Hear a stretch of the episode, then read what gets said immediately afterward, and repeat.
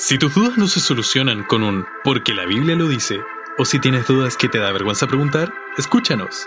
Esto es ¿Por qué Dios? con Renata Stokle y Nelson Flores. Hola, hola a todos, buenas tardes. Qué bueno poder hacer un podcast más para ustedes, compartir con la Reni que está aquí. Hola a todos, sí, estamos muy emocionados de poder seguir con este podcast que no para, nada lo detiene. Vamos, que se puede. Sí, sí. Eh, es muy bueno, es muy bueno poder compartir y conversar sobre lo que hoy en día estamos viviendo como jóvenes. Y hoy día tenemos un tema interesante. Hoy día vamos a profundizar más en la palabra, vamos a profundizar más en Jesús, que es nuestra figura, nuestro jugador de, de oro. Eh, la, en el podcast anterior le hablamos sobre la generación en la que vivimos y las cosas y las cualidades en las que eh, tenía esta generación. Y hoy vamos a enfocarlo desde el mismo punto de vista, pero en la época en la que vivió Jesús. Y la Reni nos va a explicar algunas cosas que, le va, que nos va a responder con las preguntas que le vamos a hacer. Así que Reni, prepárate. Estoy preparada. Ya. Eh, en el podcast anterior hablábamos de que eh, había una generación que nosotros influía en nuestras decisiones y yo me preguntaba, claro, Jesús tuvo que haberse enfrentado a casi lo mismo que nosotros, de hecho quizás a lo mismo. Entonces, la primera pregunta es, ¿en qué tipo de generación se encontraba Jesús? Como para salir de la duda. Ya, mira, esa pregunta es muy amplia, porque hay muchas cosas que definen una generación. Para empezar, esa genera eh, Jesús estaba en, en Jerusalén, o sea, al oriente, lo cual es totalmente diferente a Occidente, y es una cultura diferente, en un año diferente, entonces entenderás que hay muchas cosas que son completamente distintas ahora. Pero lo que yo me quiero enfocar es en la relación que había con Dios, con su Dios, de los israelitas. Y porque esta relación es bien particular, es cercana porque Dios vivía, su presencia estaba en el templo, o sea que estaba ahí, era como hasta palpable, pero era lejana en el sentido de que como era tan palpable esta cercanía con Dios, era muy peligrosa para la gente. Y la gente, si se exponía a ella sin estar preparados, moría. Entonces, porque era como demasiado.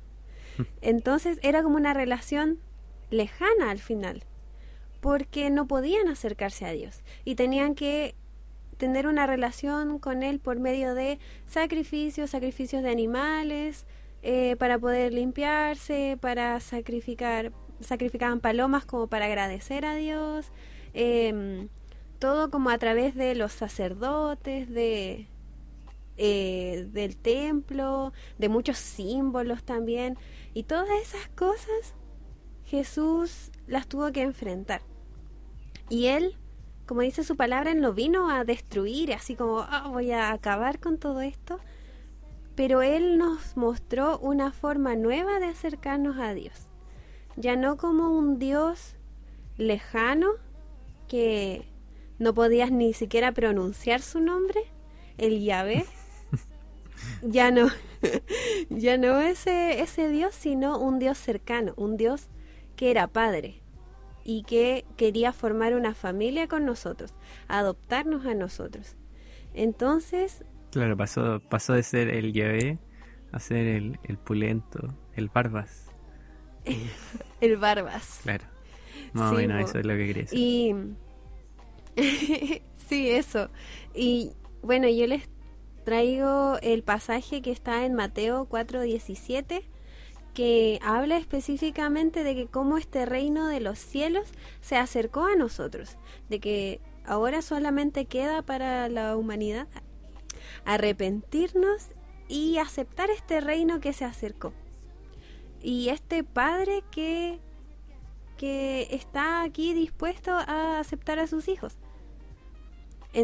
y durante todo el Evangelio, durante todo lo que Jesús hace, se presenta este reino que se acercó y que vino en nuestra búsqueda. Me quiero centrar en Lucas 15, que todo el capítulo habla de tres parábolas sobre la misma cuestión, que es la de la oveja perdida, la moneda perdida y el hijo pródigo. Y para hacerlo así corto, explicar un poco de qué se trata, em, es la idea de que se te pierde algo y tú no ves como todas las cosas que tienes, así como las que todavía conservas, sino que te enfocas en lo que perdiste y vas y lo vas a buscar hasta que lo encuentres. Como en el de la oveja perdida, tenía el pastor tenía 100 ovejas y se le pierde una y él no dijo, ah, me quedan 99, entonces ah, está todo bien, mm. sino que no, fue a buscar a esa oveja perdida y la trajo. Y hizo una fiesta y festejó, eh, sí, mi oveja está, está aquí conmigo. Y lo mismo con, con el hijo.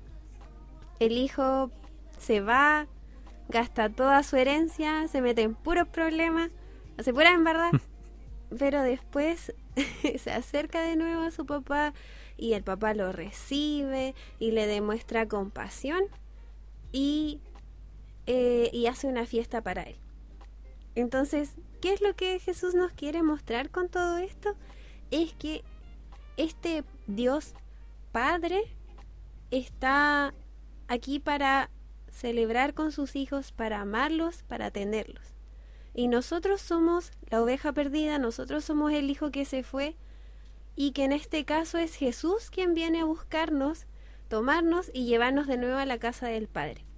Entonces es Jesús se enfrentó a una generación que era como súper lejana con Dios, porque Dios era peligroso, a traerles a un papá.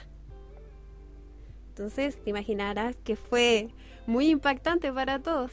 Sí, sí, no, yo creo que, que ahora que lo describes así, es súper importante lo que dices, porque antes estaba el Dios, pero era otro Dios, no es el que conocemos hoy en día. En esa generación en la que estaba Jesús, era un Dios peligroso. O sea, no peligroso en el término negativo, sino que era un Dios que tenía una relación distinta con el pueblo. Entonces, Dios intentaba acercarse al pueblo, pero el pueblo no era muy puro entonces habían conflictos, conflictos, porque lo puro no puede estar con lo impuro. Entonces se generaba, a lo mejor sí, un temor a Dios, un respeto a Dios, pero ese, ese respeto impedía una relación más estrecha con el papá. Entonces, claro, fue una generación que vivía a un Dios distinto al que vivimos hoy en día. Entonces, igual es súper importante considerar eso. Y, bueno, tengo otra pregunta también que... Lánzala. que como que va centrado a lo que hablábamos en el podcast anterior, que es cómo podemos unir lo que Jesús hizo y nuestra generación. Mira, yo estuve pensando en esto, en nuestra generación y en la generación de Jesús, y aunque son diferentes y son épocas diferentes, nos enfrentamos a cosas parecidas. Como ambas generaciones estamos enfrentando situaciones políticas complejas. Porque en el tiempo de Jesús eran los mm. romanos quienes estaban como por sobre eh, el pueblo de, de, de Israel, de Jerusalén, estaban como dominándolos. Y acá, aunque no somos como dominados por alguna gran potencia, pero igual tenemos como otras personas que se están como haciendo cargo de nosotros y que a veces generan esta misma sensación de, de, rebelión, de este mismo ambiente de rebeldía, de querer ir en contra de esta fuerza política. Eh, independiente si está bien, si está mal, si tú estás de acuerdo o no, hay un ambiente de ir en contra de esta, de esta fuerza política y que también la fuerza política quiere luchar contra estos rebeldes, se le podría decir. Entonces como que igual... Ordenarlos. Claro, igual está ese ambiente eh, que Jesús igual lo tuvo que vivir y en ese tiempo estaba el César, entonces Jesús igual estaba así como, oh, Claro. en, en un ambiente complicado. La espada y la pared. y también nosotros ahora pensaba que vivimos igual situaciones de desigualdad que en ese tiempo Jesús igual las vivió. Nosotros hablamos en el podcast eh, del jueves pasado que Jesús iba a acercarse a los pobres, pero los pobres no solamente eran los que no tenían plata, sino todos los marginados. Mm. Y ahora, hoy en día, igual nos podemos encontrar con gente que es marginada. Quizás no son los mismos que antes. eh, quizás ahora a las viudas no se les ve tan mal como en el tiempo de Jesús. Pero sí tenemos otro tipo de gente marginada que las echan a un lado. Por cómo sean o las cosas que piensan o por cualquier situación. las echan a un lado y, y eso veo así como que se parece a la generación de Jesús. Y también pensaba en las influencias religiosas, de que también hoy en día tenemos las influencias religiosas que, que quizás o no son iguales a las del tiempo de Jesús, pero que yo encuentro que igual se parecen, porque igual nosotros estamos ya con personas religiosas que, que o sean muy estructuradas y que solamente se preocupan de que tienes que cumplir las reglas, tienes que cumplir las reglas, así como en el tiempo de Jesús eran los fariseos. Eh, pero también tenemos gente que tiene que busca tener la actitud de Jesús de era de llevarnos al Padre y de tener esta relación familiar. Entonces, pensaba haciendo un paralelo con las generaciones, nos parecemos, tenemos situaciones eh, o ambientes parecidos y queda en nosotros qué actitud vamos a tomar. Si tomamos la actitud que tuvo Jesús en ese tiempo o si lo queremos hacer, no sé, a nuestra manera, a nuestra pinta. Claro. Sí, po, y algo que yo me acordaba de, de del Jesús en esos tiempos, que en esos tiempos igual sus discípulos eran personas como ya normales, eran personas a lo mejor que estaban viviendo su vida, que eran pescadores y todo, pero Jesús como que al mostrarle eh, el reino de Dios y poder acercarse a Dios de una manera distinta, como que le da un sentido a la vida. O sea, por ejemplo, yo hablábamos en los podcasts anteriores, eh, justo en el anterior a este, que yo veía una generación súper, a lo mejor pueden decir que es mala y todo, sí, ya. Hay muchas cosas negativas como en todas las generaciones, pero es una generación mucho más tolerante, que ama mucho más, que, se esfuerza, que trabaja, que se une, que es empática. Y podría ser una generación mucho mejor desde ese punto de vista, pero al no tener a Jesús es hace un gran contrapeso. Un gran contrapeso porque Jesús es como la esencia, la esencia. Entonces, quería hacer ese paralelo como pensando en que a los discípulos anteriores, a los discípulos de Jesús que estuvo en esos tiempos, eh, ellos vivían su vida. Pero cuando llegó Jesús, eh, le agregó ese plus que yo me quedo con la frase cuando le decía, no me acuerdo a qué discípulo, pero le decía, era que era pescador, y le decía, eh, ven conmigo y ya no vas a pescar peces, sino que vas a pescar hombres.